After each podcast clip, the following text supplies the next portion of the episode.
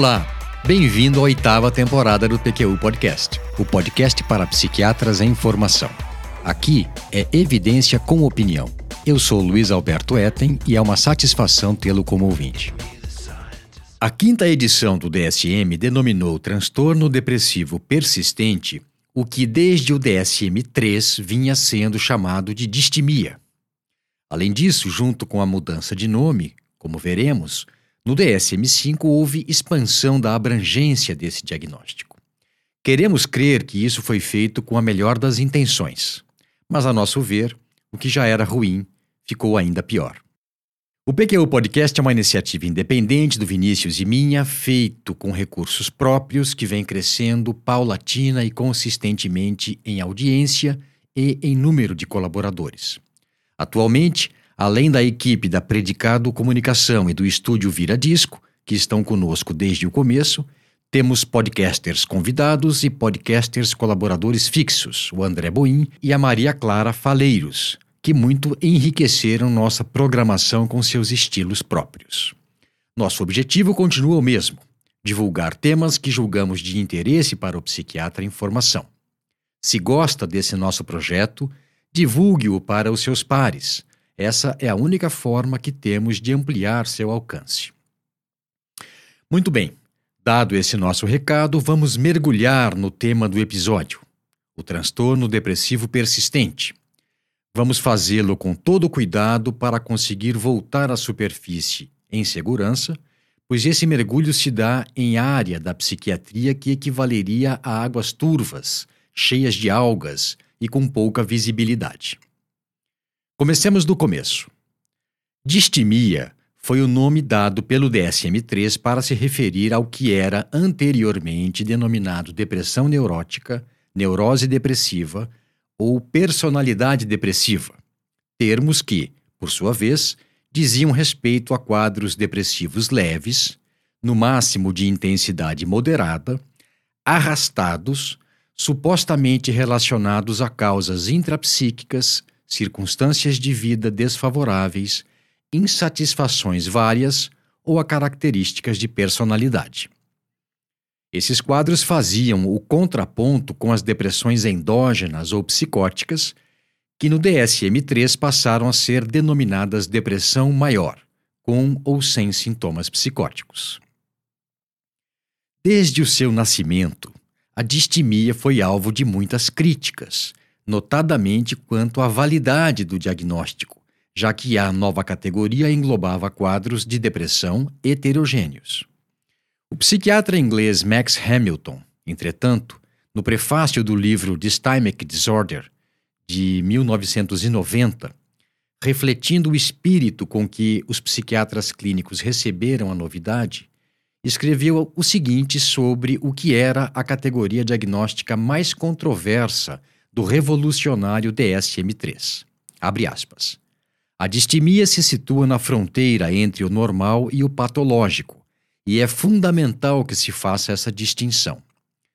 Quando o quadro depressivo é grave, não é tão difícil reconhecê-lo, mas quando é leve, e especialmente quando de longa duração, o psiquiatra se depara com grandes dificuldades para fazer o diagnóstico e prescrever um tratamento apropriado.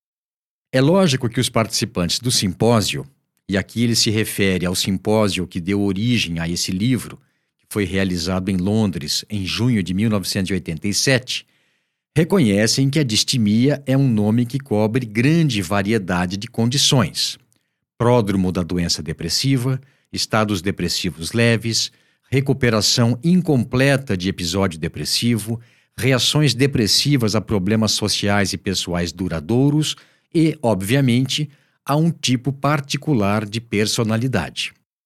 O fato é que, Sob uma ou outra denominação, a distimia sempre esteve entre nós. Fecha aspas.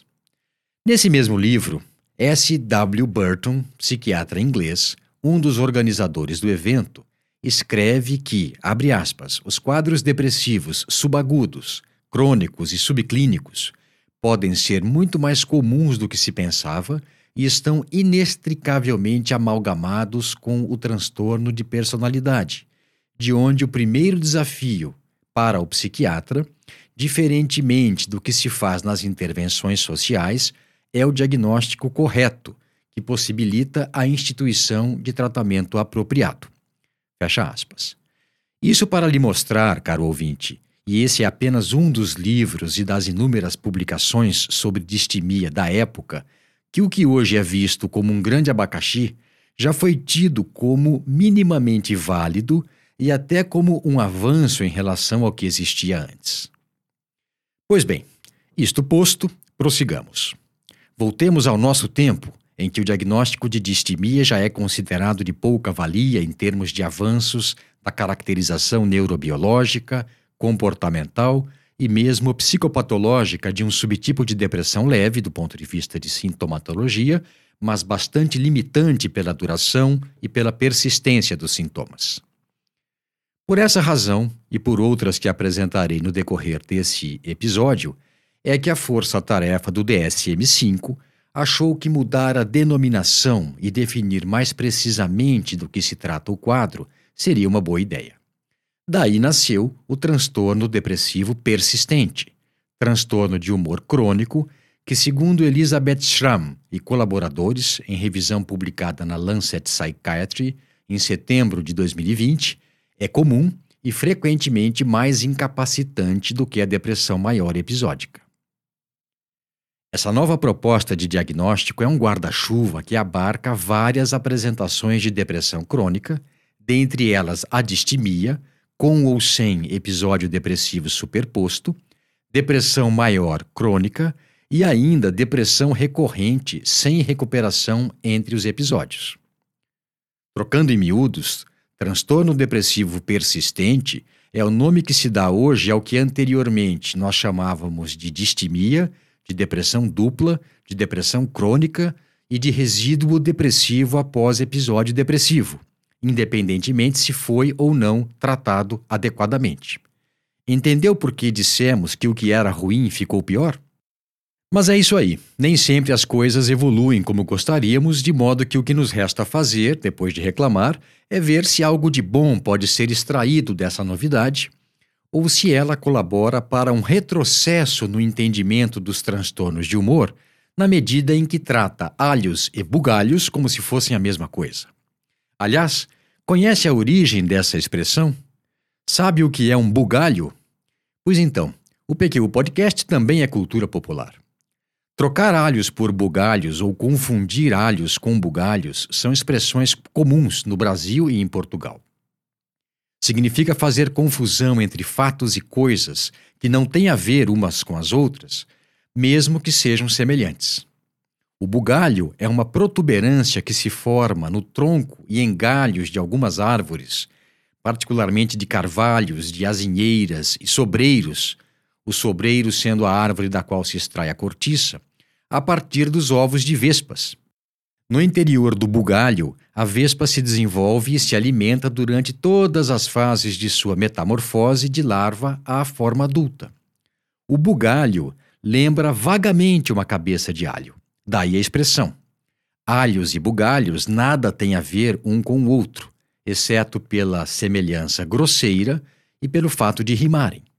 Assim sendo, cuidado para não confundir alhos com bugalhos coisas parecidas que são bem diferentes, exatamente o que acontece, a nosso ver, com os quadros depressivos que foram agrupados sob a denominação de transtorno depressivo persistente. Os argumentos em defesa da consolidação de depressões crônicas sob essa rubrica, proposta pelo DSM-5, não são de todo ruins. Em primeiro lugar, porque Apesar de se considerar, de se saber que a depressão dupla e a depressão crônica tenham sintomatologia mais grave do que a distimia, essas três condições não diferem entre si quanto à comorbidade com transtornos de ansiedade, abuso de substâncias e transtornos de personalidade, nem com relação à personalidade pré-mórbida, estratégias de enfrentamento, história de vida nível de psicopatologia em parentes e familiares e nem quanto a prognóstico. Além disso, em artigos sobre um estudo naturalístico de 127 pacientes com depressão, acompanhados por 10 anos, publicado em 2006 no Journal of Abnormal Psychology, Daniel Klein e Roman Kotov observaram que as várias formas de depressão crônica se intercambiavam no curso do transtorno. Essas duas linhas de evidência sugerem que os quadros de depressão crônica descritos no DSM-3, 3R e 4 refletiam variações sem diferenças clínicas significativas, de modo que uma simplificação seria desejável. Por fim, apesar de distimia ser conceituada como depressão leve, na verdade, muitos indivíduos com esse transtorno apresentam mais sintomas do que o mínimo necessário para que se faça o diagnóstico. Tem maior prejuízo funcional e pior prognóstico do que os que apresentam episódio depressivo. Daí a proposta unificadora do DSM-5, que, é justo dizer, permite subclassificação em síndrome distímica pura, transtorno depressivo maior persistente e transtorno depressivo maior intermitente com ou sem episódio atual. Além disso, de acordo com a gravidade, os quadros podem ser leves, moderados ou graves, e de acordo com a idade de início, precoces ou tardios, surgindo antes ou depois dos 21 anos de idade, respectivamente. Só para constar, nasci de 11, a distimia permanece como quadro de depressão leve e crônica. Muito bem. Vou agora descrever os critérios diagnósticos de transtorno depressivo persistente para que possamos tecer algumas considerações mais. O diagnóstico de transtorno depressivo persistente deve ser feito quando houver humor depressivo na maior parte do dia, na maioria dos dias, por pelo menos dois anos, e pelo menos dois dos seguintes sintomas: diminuição ou aumento do apetite, insônia ou hipersonia, sonolência excessiva, desânimo ou fadiga, baixa autoestima, dificuldades de concentração e para tomar decisões e desesperança. Esses sintomas nunca podem estar ausentes por mais de dois meses e necessariamente causam desconforto e comprometimento pronunciados. Por fim, não pode haver nos antecedentes pessoais ocorrência de mania ou hipomania nem o quadro ser causado por transtorno psicótico, por uma condição médica geral ou efeito de substâncias. Observe que, em termos de critérios, a coisa não mudou tanto em relação aos do DSM-3, do 3R e do 4. Mas no DSM-5 valoriza-se mais a cronicidade, a duração do quadro e o comprometimento que ele provoca, em detrimento do perfil sintomatológico bem definido em consonância com dados de literatura que mostram que a distinção entre depressão crônica e não crônica é suficiente para sua separação em dois construtos diagnósticos distintos. Em outras palavras, levou-se em conta o fato de que há mais evidências de diferenças entre depressões crônicas e não crônicas, em termos de antecedentes, curso e evolução, do que entre as várias apresentações clínicas de depressão. Dentre essas evidências, são dignas de nota é, as de que nas depressões crônicas é mais comum a ocorrência de traumas na infância e há mais casos semelhantes em parentes e familiares do que nas não crônicas. De que essa distinção é estável no curso do transtorno e, finalmente, que ela é também qualitativa e não apenas quantitativa. Segundo Klein e Kotov, os pacientes com depressão crônica, já no baseline do segmento, vinham de uma depressão arrastada, eram mais ansiosos e tinham mais transtornos de personalidade. Também apresentavam maior incidência familiar de distimia e relatos de adversidades na infância. E, no segmento, tentaram mais vezes suicídio e foram hospitalizados com mais frequência do que os pacientes com depressão não crônica. Com base então nesses dados, os autores concluem que o curso longitudinal deve ser prioritário na análise de subtipos de depressão. Mas então está tudo certo? Do que você está se queixando? Você poderia perguntar. Eu já lhe digo: está tudo muito bom, está tudo muito bem, parafraseando o Evandro Mesquita e a Blitz, Mas realmente, na prática clínica, são muitos mais fatores envolvidos na cronificação de um quadro depressivo dos que os examinados em segmentos longitudinais com avaliação bem documentada. Dentre eles, o tratamento mal feito, seja por falha no diagnóstico, até porque esses quadros frequentemente passam batido nos serviços de atenção primária, seja por tratamento inadequado em termos de dose e duração. Com isso, eu penso, e não acho que seja algo fácil de rebater, que na realidade clínica, muitos casos que agora são denominados transtorno depressivo persistente, com prognóstico pior por definição, são na verdade quadros de depressão não crônica que persistiram por erro de, de diagnóstico ou de encaminhamento terapêutico. Enquanto houver esse distanciamento entre os dados de literatura, derivados de população de amostra cuidadosamente caracterizada, e o que acontece no mundo real, preocupa-me que possa haver um aumento significativo do diagnóstico do transtorno depressivo persistente para casos que não o são de fato, acarretando aumento do fardo do paciente. Outro aspecto que deve ser esclarecido é a confusão que se costuma observar entre depressão persistente e depressão refratária ou resistente.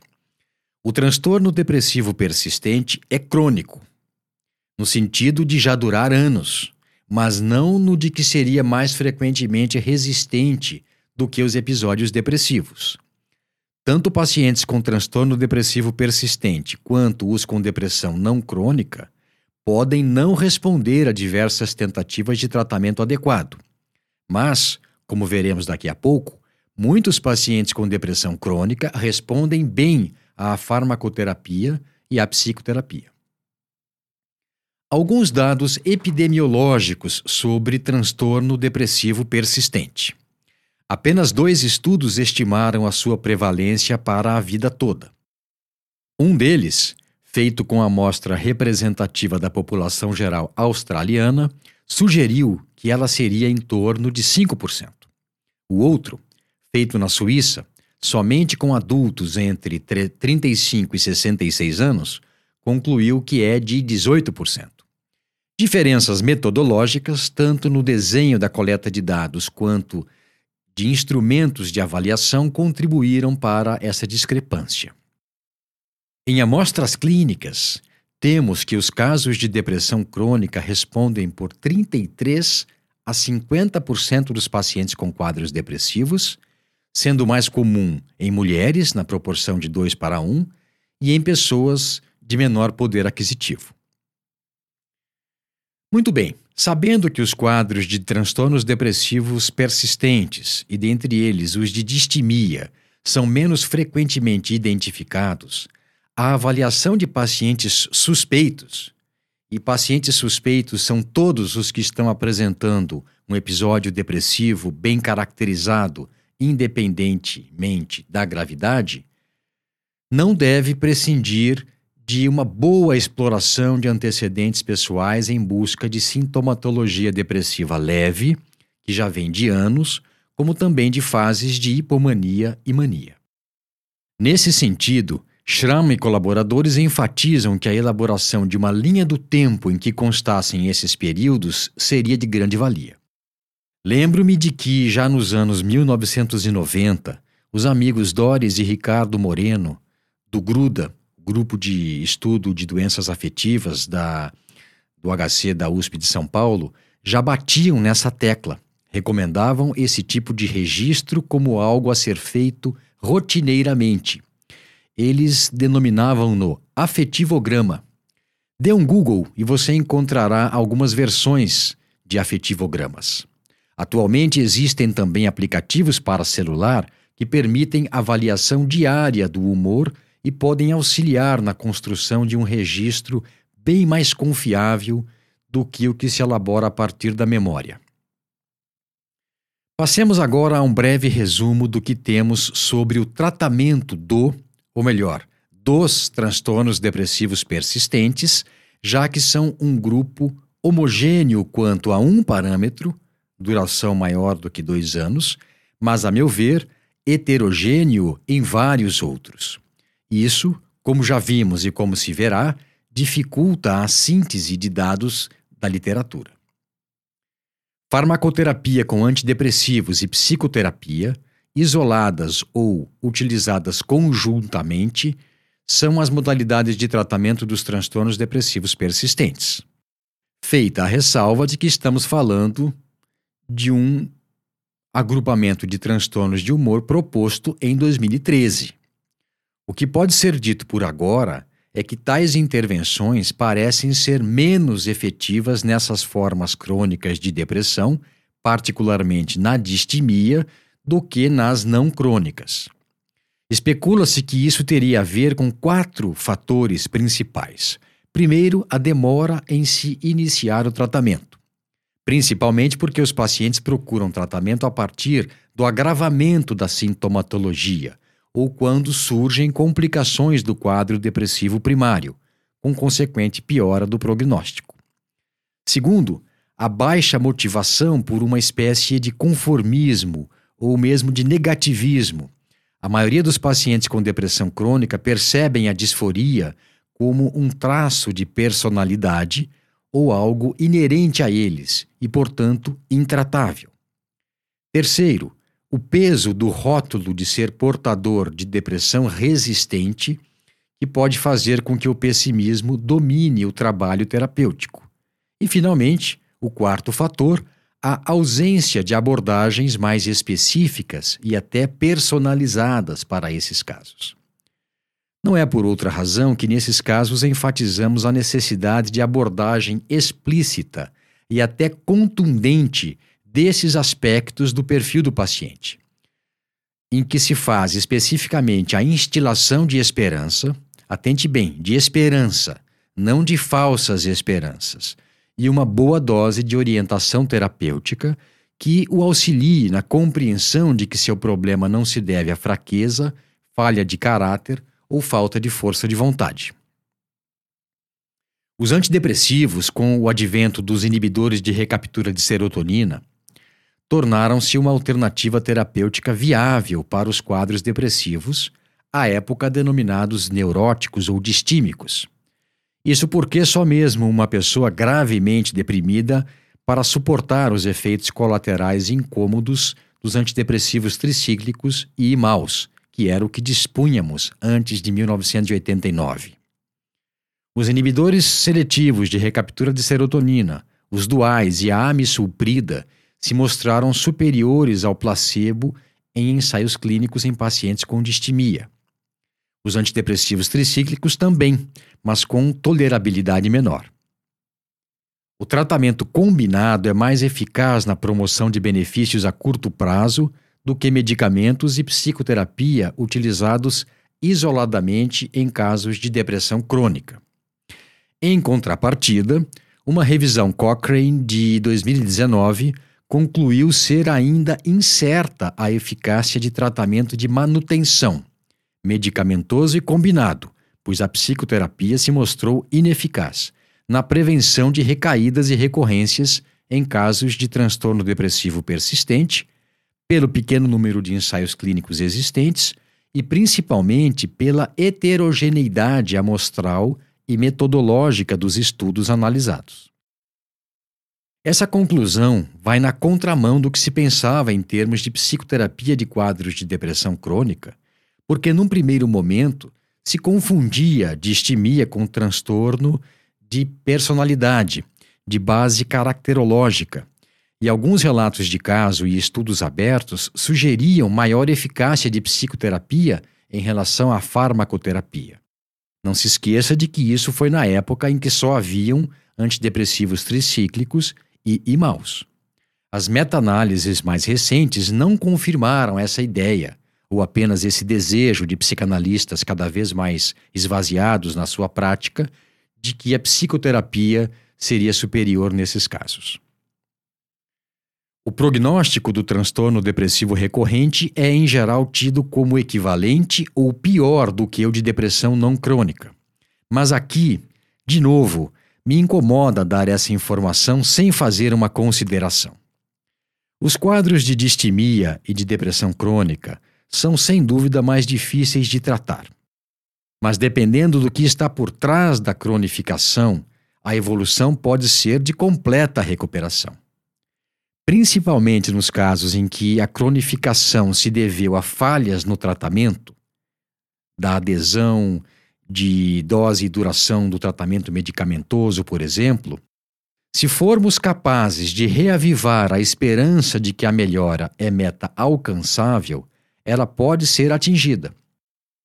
Com chances ainda maiores se houver orientação terapêutica de qualidade também para familiares e amigos e o envolvimento de outros profissionais de saúde mental alinhados com a abordagem utilizada. Para finalizar, destaco alguns dos desafios que ainda persistem para os psiquiatras clínicos e pesquisadores interessados em transtornos depressivos persistentes. As controvérsias envolvendo sua definição e conceituação ao longo das últimas décadas não foram resolvidas completamente. A variação de terminologias usadas para se referir à depressão crônica em diferentes sistemas de classificação em instrumentos de pesquisa e em livros-texto dificultam a síntese e a compreensão da literatura e a comparação de estudos.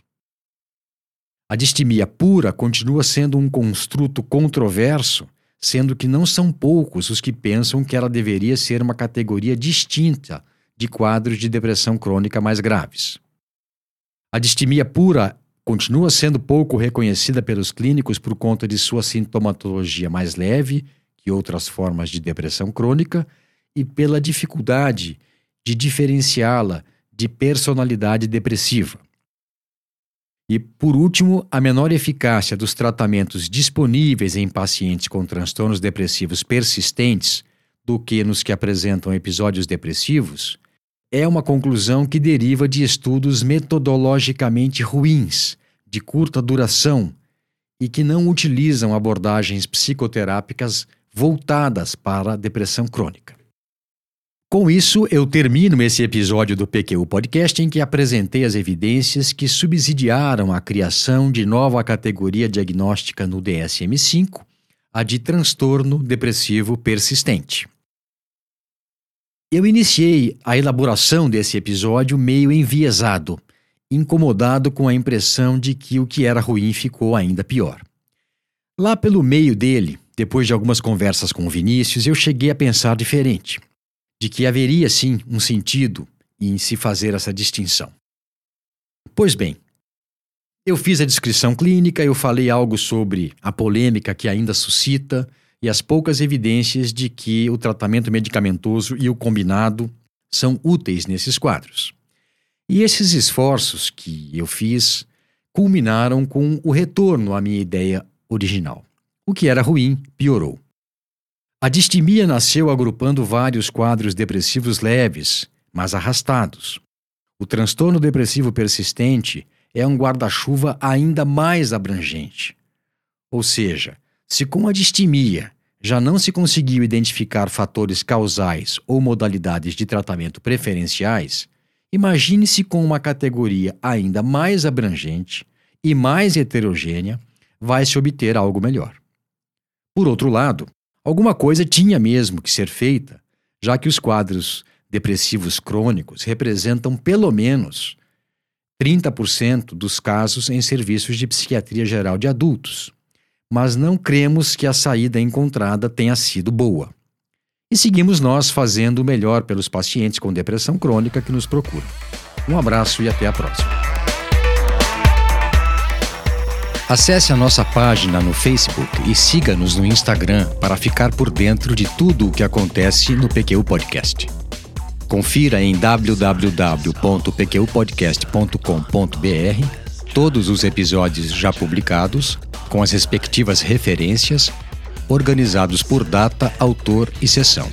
Agradecemos a sua atenção.